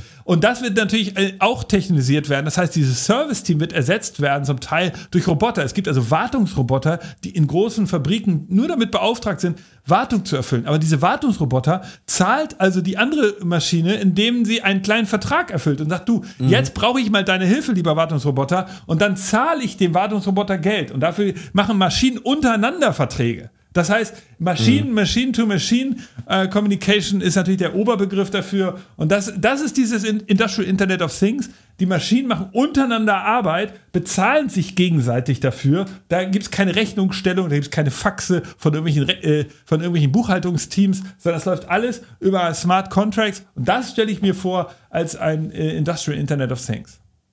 Ja, Okay, ich, also ich sehe auf jeden Fall, wo du mit Strukturwandel hin willst, weil das macht ja, also können wir jetzt glaube ich nicht ganz reingehen, aber es macht ja auch nochmal super viele Themen auf, genau. wie Arbeitsplätze, aber auch auf, also das hat ja auch sehr, sehr viele positive Aspekte, sagen ja auch viele zum Beispiel dieses Thema, ähm, in dem Moment, wo solche Dinge eben nicht mehr von, von Menschen gemacht werden, können Menschen wieder andere Dinge machen, richtig, die vielleicht auch ein bisschen mehr Spaß machen oder nicht. Ähm, aber bevor wir jetzt äh, zu, den, zu den Rubriken dieses Podcasts kommen, äh, würde ich noch ein ganz kurzes Thema gerne anreißen wollen. Und das wäre so ein bisschen, wir haben es jetzt schon viel gehört, ähm, aber das Thema Pandemie. Ich will jetzt gar nicht so sehr über die Pandemie an sich sprechen, so haben wir, glaube ich, alle zu Genüge getan, aber ähm, dich als Experten würde ich gerne mal fragen, was aus deiner Perspektive ähm, so die wichtigsten Innovationen sind, die jetzt so durch oder in Begleitung zur Pandemie entstanden sind. Mhm. Jetzt, also unabhängig davon, dass natürlich alle im Homeoffice sitzen gefühlt, das ist natürlich, aber mhm. das ist ja auch vielleicht an sich noch keine Innovation, sondern was sind denn so die Dinge, wo du sagst, das sind so die bedeutendsten Innovationen, die wir jetzt so erlebt haben in den letzten 13 Monaten, 14 Monaten? Ja, also ich glaube, eine Sache, die ich interessant finde, ist zu überlegen, der Wandel, der zum Beispiel jetzt durch die Homeoffice und diese Videotechnologie äh, erfolgt ist, wäre der eigentlich möglich gewesen, wenn ich jetzt gesagt hätte als Chef, lass uns das mal in drei Jahren machen. Also hätte ich, wenn, wenn wir nicht den Druck gehabt mhm. hätten, also wenn ich gesagt hätte, hier Arbeits Moritz, du bist jetzt hier verantwortlich bei Netzpiloten, drei Jahre Zeit, mach mal Homeoffice ein Konzept, dann wäre der gleiche Effekt passiert oder hätten wir da auf einmal viel mehr Ressentiments gehabt. Also ich fand einfach mhm. durch den Druck der, der Zeit ging es viel schneller. Und das finde ich eine, eine, besondere Beobachtung. Ey, und ansonsten, es gibt so viele Sachen, die passiert sind. Also, eine Sache, die natürlich interessant wird, ist, wird Hygiene ein Business sein? Also wird es so sein, dass mhm. ähm, diese, diese, dieser große Technologiezweig, der jetzt kommt, äh, Roboter, die in Krankenhäusern äh, alles desinfizieren, natürlich auch die, die, die intelligenten Masken, die jetzt kommen, also da gibt es ja welche, die äh, wirklich 100 Euro kosten, auf der CS wurden welche vorgestellt, die automatisch Keime ähm, aus der Luft saugen und so weiter. Wird es da noch, wird es so einen Hygienebereich geben, der extrem groß wird? Äh, das ist das ein, ist, äh, gibt es auf einmal ähm, äh, jetzt gibt es da Studiengänge, die entstehen, also, also statt Data Scientists stellen große Firmen nicht mehr äh, äh Data Scientists ein, oder, sondern Hygiene-Ingenieure, die halt sich bei jeder Sache überlegen, du, hm, wo wird jetzt da die Aerosole abgesaugt, ähm, äh, Gebäude werden mit speziellen Ventilatoren ausgestattet. Also gibt es da einen großen Zweig im Bereich Hygiene, der da entsteht? Das ist sicherlich mhm. eine Sache, die ich, die ich vorher sehen würde. Die zweite Sache, die wir natürlich sehen werden, ist ähm, das Thema Immobiliennutzung in der Stadt das ist interessant. Wie wird das sich organisieren jetzt, wenn wir Gewerbeflächen sich verkleinern? Ähm, natürlich ist auch noch, ist ja noch die Frage, gibt es einen Backlash? Gibt es sowas wie eine, eine, eine, so eine Art Offline-Backlash, dass wir alle wieder zurück wollen? Also endlich wieder in die Konzerte, in die, in die Büros, in die Bars. Ähm, wird es auf einmal wieder doch wieder ganz anders kommen. Das ist auch, da ist noch die letzte, der letzte, die letzte Sache noch nicht abzusehen. Das warten wir mal ab. Also ich, ich, ich sehe echt extrem viel. Was ich noch interessant finde, ist, dass eben der Innovationsstau ähm, so im Lebensmittelbereich gelöst wurde durch, hatten wir ja eben schon besprochen, durch Gorilla und mhm. solche Sachen, die wurden erst möglich mhm. durch, durch diese, durch die, äh, durch die Pandemie. Also ich fand. Muss man vielleicht. Ja. Vielleicht kurz erklären, also Gorilla ist, ist eine App, wo man sich im Wesentlichen Lebensmittel bestellen kann. Genau, das ähm, innerhalb und zwar von 10 nicht immer große Einkäufe. Genau. Genau, die, also das, ich benutze das tatsächlich auch ab und zu. Ähm, ist mir ein bisschen peinlich, wenn ich dann einfach so vier Tafeln Schokolade und ein Bier bestelle und ich denke, was denken die jetzt von mir? Aber egal. ähm, aber es, äh, es funktioniert erstaunlich gut. Also es ist echt krass. Genau, also da stimmt, das muss man erklären.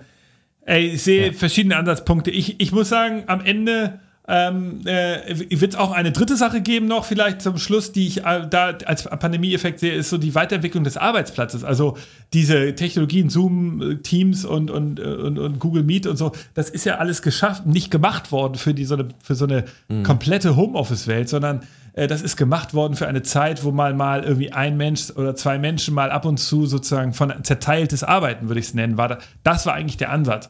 Und nicht dieses, mhm. alle sitzen im Homeoffice. Da muss extrem dringend was passieren. Also ich kann mir vorstellen, wir werden in, in, in, mit Avataren uns treffen und äh, wir werden, weil wir, wir brauchen ja diese Nähe. Wir müssen uns auch mal zu zweit treffen und nicht immer in so großen Videokonferenzen, wo, wo man überhaupt mhm. keine Zweiergespräche mehr führen kann. Also da, ich glaube, der Arbeitsplatz wird sich extrem stark weiterentwickeln und da wird es einen Gegentrend geben ähm, dazu, dass wir alles mit dem Smartphone machen am Arbeitsplatz und nur noch einem Laptop, äh, sondern wir mhm. werden da wieder investieren in Hardware. Wir werden uns wieder eine Brille kaufen, wo wir äh, wo wir dann unsere Kollegen mit Avatarform betreffen und so. Also da wird einiges mhm. passieren. Ja, also Social VR und so genau, Geschichten, genau. das kann ich mir auch gut vorstellen, dass das, also dass das da nochmal sich weiterentwickelt. Absolut. Okay, ja, vielen Dank. Also das war nochmal so ein, so ein Punkt, der mich nochmal irgendwie interessiert hatte. Und äh, wenn es für dich okay ist, würde ich jetzt gerne mal zur ersten Kategorie kommen. Die sind jetzt wieder ein bisschen, bisschen äh, gegenwärtiger, bisschen lebensnah. Und zwar ähm, ganz pragmatisch, wir sind ja beides Leute, die irgendwie viel digital arbeiten und sich damit viel befassen. Und was man da oft macht, ist, man googelt Sachen. Und zwar eher googelt man sich Dinge, von denen man noch keine Ahnung hat. Was ist denn äh, oder ich hoffe, es fällt dir was ein, aber was ist denn die letzte Sache, die du dir so eher googeln musstest? Also, wo du irgendwie dachtest, boah, keine Ahnung, wie das funktioniert, das gucke ich jetzt mal nach. Es kann alles sein. Also, es muss auch jetzt nichts mit Innovation zu tun haben, wirklich völlig frei. Mm. Okay, also ich nutze, äh, also grundsätzlich ich nutze diese Google-Funktion, wo ich so reinfrage mit, mit, mit meinem Voice, äh, sehr oft, also ich frage andauernd irgendwelche Sachen. Ja. Insofern, ähm, äh, ich müsste jetzt mal eben gucken, was habe ich denn so erfragt? Ich kann ja mal in meiner History hier nachschauen. Ich, ich kann ja mal überbrücken, während, äh, während du noch guckst, ja. weil ich habe ähm, gestern, ich habe gestern eine recht intensive Google-Session äh, gemacht in einer Podcast-Aufzeichnung für einen anderen Podcast. Ähm, und zwar habe ich vergessen, wer nochmal der Typ war, der ähm, rausgefunden hat, dass sich die Planeten um die Sonne kreisen. Also das heliozentrische Weltbild. Wer das nochmal ähm, ja, ja. witzig. Ich habe vor kurzem auch. Erfunden. Ja, also ich habe in dieser Diskussion um Hygiene-Innovation mal gegoogelt, wer eigentlich die größte Hygiene-Innovation der Welt erfunden hat, nämlich das Wasserklosett. Und das war Alexander ja. Fleming. Und das habe ich tatsächlich auch ergoogelt. Ist ah. aber ein paar Tage her. Ich habe heute ergoogelt. Ich hoffe, dass es jetzt nicht so komisch rüberkommt, dass ich überlegt habe, kann man eigentlich eine Impfung irgendwo auf der Welt kaufen, eine Corona-Impfung, um das ganze Thema ja. zu beschleunigen? Und es geht tatsächlich. Habe ich rausgefunden, in Dubai kann man sich eine Impfung kaufen. Aber das kostet relativ Ach, viel krass. Geld. Ja, Dubai ist ja auch ein, ich sag mal, skurriler Staat in manchen äh, ja, ja. Hinsichten. Ähm, ja, spannend. Also äh, super spannend. Aber das sind so die Sachen, die man dann so ergoogelt und wo man dann irgendwie nicht weiß, am Ende denkt, ja, und ich meine, also, dass ich das nicht mehr wusste, war mir auch ein bisschen peinlich. Äh, es war Galileo Galilei, glaube ich. Ähm, der hat das rausgefunden. Aber Stimmt. ja, ich hatte den irgendwie mit äh, Kopernikus verwechselt, weil das waren so zwei Namen, die ich im Kopf hatte. Ich wusste nicht mehr genau, wer wer ist. Aber ich glaube, Kopernikus war der Typ, der die, der gesagt hat, dass das äh, ellipsische Bahnen sind. Ich glaube, das war ah. der. Aber ist auch gefährliches Halbwissen, ehrlich gesagt. Also lieber nochmal googeln. Ähm, sehr gut. Kommen wir direkt zur zweiten Kategorie. Äh, und das ist ein Service an unsere HörerInnen und zwar eine Empfehlung der Woche, weil jeder Gast, der hier ist, beschäftigt sich ja mit anderen Themen. Ähm, und das heißt, es ist immer ganz spannend, aus verschiedenen Blickwinkeln Empfehlungen zu bekommen. Das kann auch wieder alles sein, das heißt Bücher, Serien, Filme, Spiele, was auch immer. Ähm, einfach was dich gerade so beschäftigt, womit du vielleicht auch in der Freizeit, aber auch beruflich dich befasst. Ähm, fällt dir da irgendwas ein? Ansonsten kann ich auch gerne wieder überbrücken. Ja, also ein Tipp, den ich habe, ich habe mir angewöhnt, ähm, jetzt ihr Audible zu nutzen und Hörbücher reinzuziehen. Das ist vielleicht super banal. Ich habe mir das Obama-Hörbuch gerade reingezogen und das ist interessant, wenn man mal so in, die, in den Maschinenraum gucken will von so politischen mhm. Entscheidungen. Ähm, ich, fand das, ich finde das interessant. Ähm, ich habe dabei viel gelernt. Das, das ist ein Tipp. Obama-Hörbuch. Ja, sehr gut. Äh, tatsächlich höre ich das auch gerade. Ähm, aber ich mache nicht so richtig Strecke, weil es ist unglaublich lang. Und ich äh, höre Hörbücher meistens bei, bei so äh, sehr monotonen Tätigkeiten. Und davon habe ich gerade nicht so viele. Das heißt, ich brauche ein bisschen. Aber ich kann es, also es ist ein sehr schöner Tipp. Das Obama-Hörbuch, genau, gibt es auf Audible. Audible ist sowieso eine ganz gute Sache, muss ich sagen. Ja, also, also ich, ich, ich, ich beschleunige das auf 1,3. Das klingt ein bisschen komisch dann, aber dadurch wird es ein bisschen kürzer, mhm. das Ganze. Ja, gut. Ja, das kann man machen. Wäre mir, glaube ich, zu anstrengend, ehrlich gesagt. Also ich glaube, da müsste ich mich so doll konzentrieren, die ganze Zeit nichts zu verpassen, dass ich, glaube ich, dann äh, am Ende erschöpfter wäre als vorher. Ähm, meine Empfehlung, ich habe ich, ich, ich habe zwei. Äh, eine, die da so ein bisschen dran anknüpft. Und zwar habe ich angefangen, wenn ich so Podcasts oder auch äh, Hörbücher höre zu Themen, weil es gibt ja so Geschichten, ne, die kann man sich, davon kann man sich berieseln lassen. Und manchmal hört man auch einen Podcast zu einem sehr, teilweise auch komplexen Thema. Habe ich mittlerweile mir so angewöhnt, mir immer einen weißen Zettel daneben zu legen und so zu das so zu malen oder also dann so Assoziationen, dann schreibe ich mir irgendwas auf, mache einen Kreis drum, verbinde das mit irgendwas und das ist dann auch nie vollständig, aber es hilft zumindest mir total, das, was ich höre, nochmal auf einer anderen Ebene zu visualisieren und das irgendwie in meinen Kopf reinzukriegen und vor allen Dingen so die Kernpunkte mitzunehmen. Das ist eine ganz coole Technik, die ich mir sicherlich nicht ausgedacht habe, aber für mich letztens so entdeckt habe. Das kann ich sehr empfehlen, das zu machen. Vielleicht. Ja, ja da habe ich, da, da kann ich an, also das habe ich kurz Bedenkzeit gehabt und das passt super, weil mein zweiter Tipp wäre genau da anknüpfend. Das habe ich, hm. mache ich so ähnlich. Ich nutze dafür ein Tool, äh, Miro und Mural, da gibt es ja mehrere, so Whiteboard-Tools. Ja. Ey, mega, das ist total geil. Ja dass du da so Templates ja. hast und da alles reinbauen kannst. Du kannst es natürlich mit deinen Kollegen teilen, kannst aber auch deine eigenen Whiteboards haben. Und wenn du das dann genau verbindest mit deiner Idee, Sachen zu notieren ja. und zu malen, ey, ich bin total, ey, ich, ich, das ist eins meiner großen Tools. Ja, das kann ich total verstehen. Also ich liebe auch äh, genau so, so Whiteboard-Tools, finde ich auch mal richtig gut. Ähm, ich mache es tatsächlich manchmal auch von Hand, weil ich sitze momentan bestimmt so acht bis zwölf Stunden vom Rechner manchmal und dann ist es manchmal ganz wichtig, ja. für, auch einfach für meine ja. Augen, ja. mal ein Blatt Papier. Aber äh, ich, ich, also das stimmt, Miro und Muro und so, das, sind, das ist eine sehr gute Empfehlung. Findet ihr übrigens in den Show Notes. Und meine zweite Empfehlung, und das ist dann auch schon die letzte, es sei denn, du hast natürlich noch eine, dann äh, schieß los, aber ähm, die knüpft auch nochmal daran an, weil es gibt ja auch manchmal Podcasts, die hört man jetzt nicht unbedingt, ähm, um sich da jetzt irgendwie aktiv irgendwas mitzunehmen. Also Unterhaltungspodcasts oder halt auch Hörbücher. Und dafür, es gibt Spiele, die man dazu ganz schön spielen kann. Und da habe ich jetzt ein neues gefunden. Ich weiß nicht, du spielst du Computerspiele im weitesten Sinne? Es geht, ehrlicherweise nicht so stark. Es geht, ja. Ja, also macht ja nichts. Das ist ja ein Hobby, das hat einfach nicht jeder.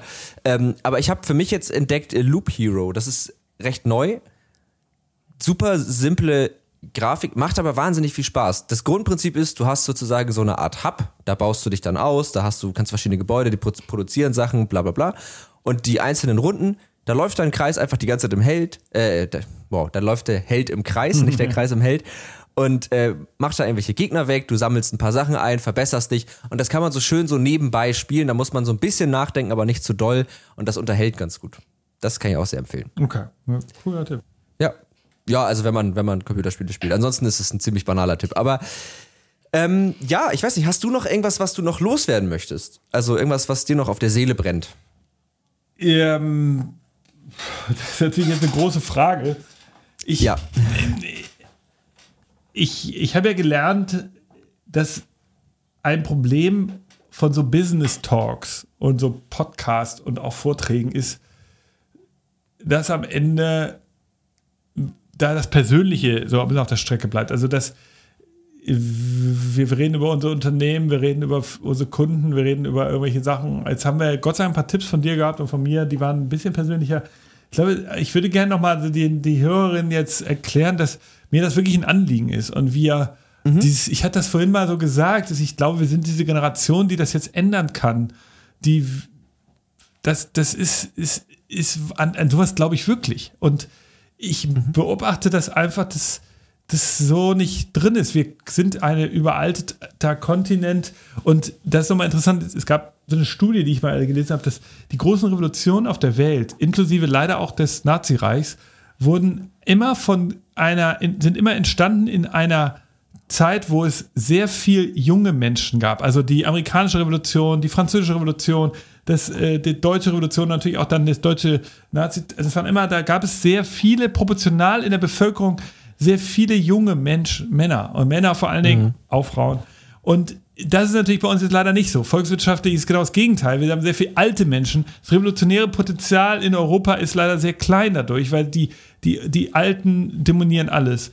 Aber das ist unsere Aufgabe, und ich bin ja jetzt auch schon nicht mehr jung, aber ich hoffe, dass ein paar Leute zuhören, die, die jünger sind als wir beide oder die Lust haben, was zu ändern. Ich wünsche mir das so sehr, dass wir das ernst nehmen und nicht einlullen lassen in das, was wir so hören in den Nachrichten, in dieses, ja, wir müssen mal abwarten und mal gucken und ja, und auch leider so, dass, dass dieses, dieses, dieses, leider dieses sehr pragmatische, was immer so überall durchkommt, das ist mein Wunsch, dass die Hörerinnen und Hörer jetzt gerade sagen, okay, ey, ja, ich spüre da auch, ich will das doch endlich machen, ich warte doch drauf dann, dann geht raus, ey, tut irgendwas. Es gibt so verdammt viele Möglichkeiten. Und wenn ihr nicht kreativ genug seid, dann macht euch mit einer Sache gemein. Eine Sache, die ich zum Beispiel richtig mhm. geil finde, ähm, ist das A, A, Billion Trees Project.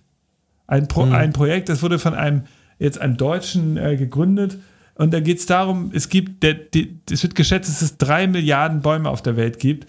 Und er sagt, wir brauchen einfach die vierte Milliarde wenn wir die haben, dann wird der ganze Treibhauseffekt äh, abgemildert, weil diese Bäume, die, äh, die essen das Ganze sozusagen mhm. CO2 auf. Macht euch mit irgendwas gemein, supportet euch, haut raus, hängt nicht nur vor TikTok und Netflix, macht irgendwie was. Wenn wir das, wenn wir müssen dafür sorgen, dass wir in Europa ein geiler Kontinent bleiben. Und das ist mein innerster Wunsch. Ich hoffe, ich habe das jetzt hier ein bisschen nochmal sozusagen äh, dafür gekämpft. Und auch wenn ich mich jetzt so ein bisschen aus dem Fenster gelehnt, gelehnt habe. Nein, äh, voll gut. Also total, du hast total recht. Und ähm, ich, ich glaube, ich bin genau die Generation, die du ansprichst. Also ich meine, ich bin ja auch erst 24, ja, genau, ja. sehr jung, genau. Und äh, ich kann das nur so, so weitergeben. Also und ich glaube, man kann das schon mit sehr wenig einfach auch bei sich anfangen. Also Dinge, die von älteren Generationen etabliert wurden, vorgelebt werden, in allen möglichen Lebensbereichen. Also Arbeit, ähm, Nachhaltigkeitsbewusstsein, wie geht man mit, Problemen um? Äh, körperlicher, mentaler Natur, all das sind Dinge, da herrschen bei vielen, und das ist einfach gesellschaftlicher so geprägt, immer noch so ganz eingestaubte ähm, Herangehensweisen. Also, weil wir bei New Work gesprochen haben, es, das, es gibt ja langsam Umdenken, es gibt auch langsam das Umdenken, hm, ich, ich soll die ganze Zeit arbeiten, dafür will, das muss irgendwie auch funktionieren für mich, so, ne? Und all solche Themen, äh, und, und da eben nicht sich so äh, dummdusselig, in Anführungsstrichen, das klingt jetzt ein bisschen herabwertend, aber ich glaube, es ist klar, wie ich das meine, ja. sich so einzuordnen. Es ist, ja, es ist halt ja. auch echt schwer. Also es ist halt, es gibt wenig Vorbilder. Also viele, mhm. wir kommen aus einer Zeit, wo äh, die deutschen Unternehmer dafür gefeiert wurden, dass sie sich auch nicht aus dem Fenster lehnen. Also ich erinnere an die, Al mhm. die Aldi-Gründer. Da durftest du, da gab es keine Fotos im Internet, geschweige denn Interviews.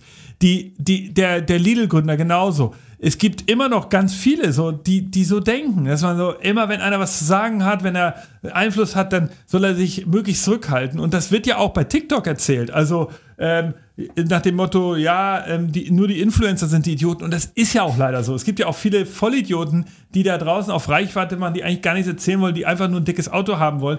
Das ist nicht mhm. das, was wir brauchen. Wir brauchen eine gute, geile Welt. Und ich wünsche mir, dass Leute sich mehr aus dem Fenster lehnen, dafür kämpfen und dafür eintreten, überall darüber posten. Und da gibt es ja die Fridays for Future Bewegung, die ich, die ich cool finde. Da gibt es ja auch noch viel mehr. Mhm. Das kann jeder was in seinen Bereichen machen. Äh, und das ist so ein bisschen mein Appell. Etwas diffus, ja. aber ich glaube, jeder hat eine Geschichte zu erzählen, jeder hat irgendwie Vorstellungen davon, wie er leben möchte. Haut es raus, kommuniziert darüber und, ähm, und dann wird die Welt auf jeden Fall, dann werden, dann werden wir das hier, dann werden wir es cool haben in Europa. Das ist doch das ideale Schlusswort eigentlich. Mit dem Appell gehen wir in die Welt. Ich kann das nur unterschreiben. Äh, du hast absolut recht. Und vielleicht noch ergänzend, sich auch dabei gegenseitig unter die Arme zu greifen wenn jemand Ideen hat, wenn jemand Bestrebungen hat, wenn jemand Dinge hinterfragt oder auch mal mit Dingen ein bisschen am Kämpfen ist, weil, wie du schon gesagt hast, betretene Pfade zu verlassen ist ja schwer, das ist ja Arbeit. Ähm, und das kann man gemeinsam ganz gut äh, wuppen und dann macht es auch gleich viel mehr Spaß und man hat ein bisschen Unterstützung. Finde ich sehr gut. Ey, vielen Dank, dass du da warst. Das hat wirklich richtig Spaß gemacht. Ähm, ich habe ganz viel ähm, mitgehört, das hat mein Gehirn voll angeregt. Das, äh, du hast es geschafft, also, aber man merkt auch, dass das, dass das auch ein wesentlicher Teil deines Jobs ist. Also, du kannst Leute auf jeden Fall begeistern, das äh, kommt rüber. Und vielen Dank, dass du das hier gemacht hast. Es hat wirklich sehr viel Spaß gemacht. Ja, danke für die Einladung, Moritz. War echt cool. Danke auch für deine Thesen und äh, die, die, die coole Diskussion. Ich, ich wünsche euch alles Gute. Ähm, ähm ich werde den Podcast promoten und hoffe, dass, äh, dass, es, äh, dass irgendwie Feedback gibt. Wenn ihr das doof fandet, was ich gesagt habe, dann schreibt mir einfach bei LinkedIn oder so. Ihr findet mich da. Ähm, und wenn ihr es gut fandet, auch. Und dann hoffe ich, wir bleiben in Verbindung, genau. Moritz. Ja, ja auf, also super gerne. Und an die HörerInnen äh, von sage ich nochmal ganz kurz, ähm, genau, also das, was Nick gesagt hat, auf jeden Fall. Ihr könnt auch uns natürlich schreiben unter techundtrara.netzpiloten.de oder unter Netzpiloten auf Twitter, Facebook, Instagram. Und ansonsten äh, abonniert uns doch, folgt uns, lasst eine Bewertung da und wir hören uns dann nächsten Montag wieder und wir bleiben auf jeden Fall in Verbindung. Bis dann. Tschüss. Tschüss.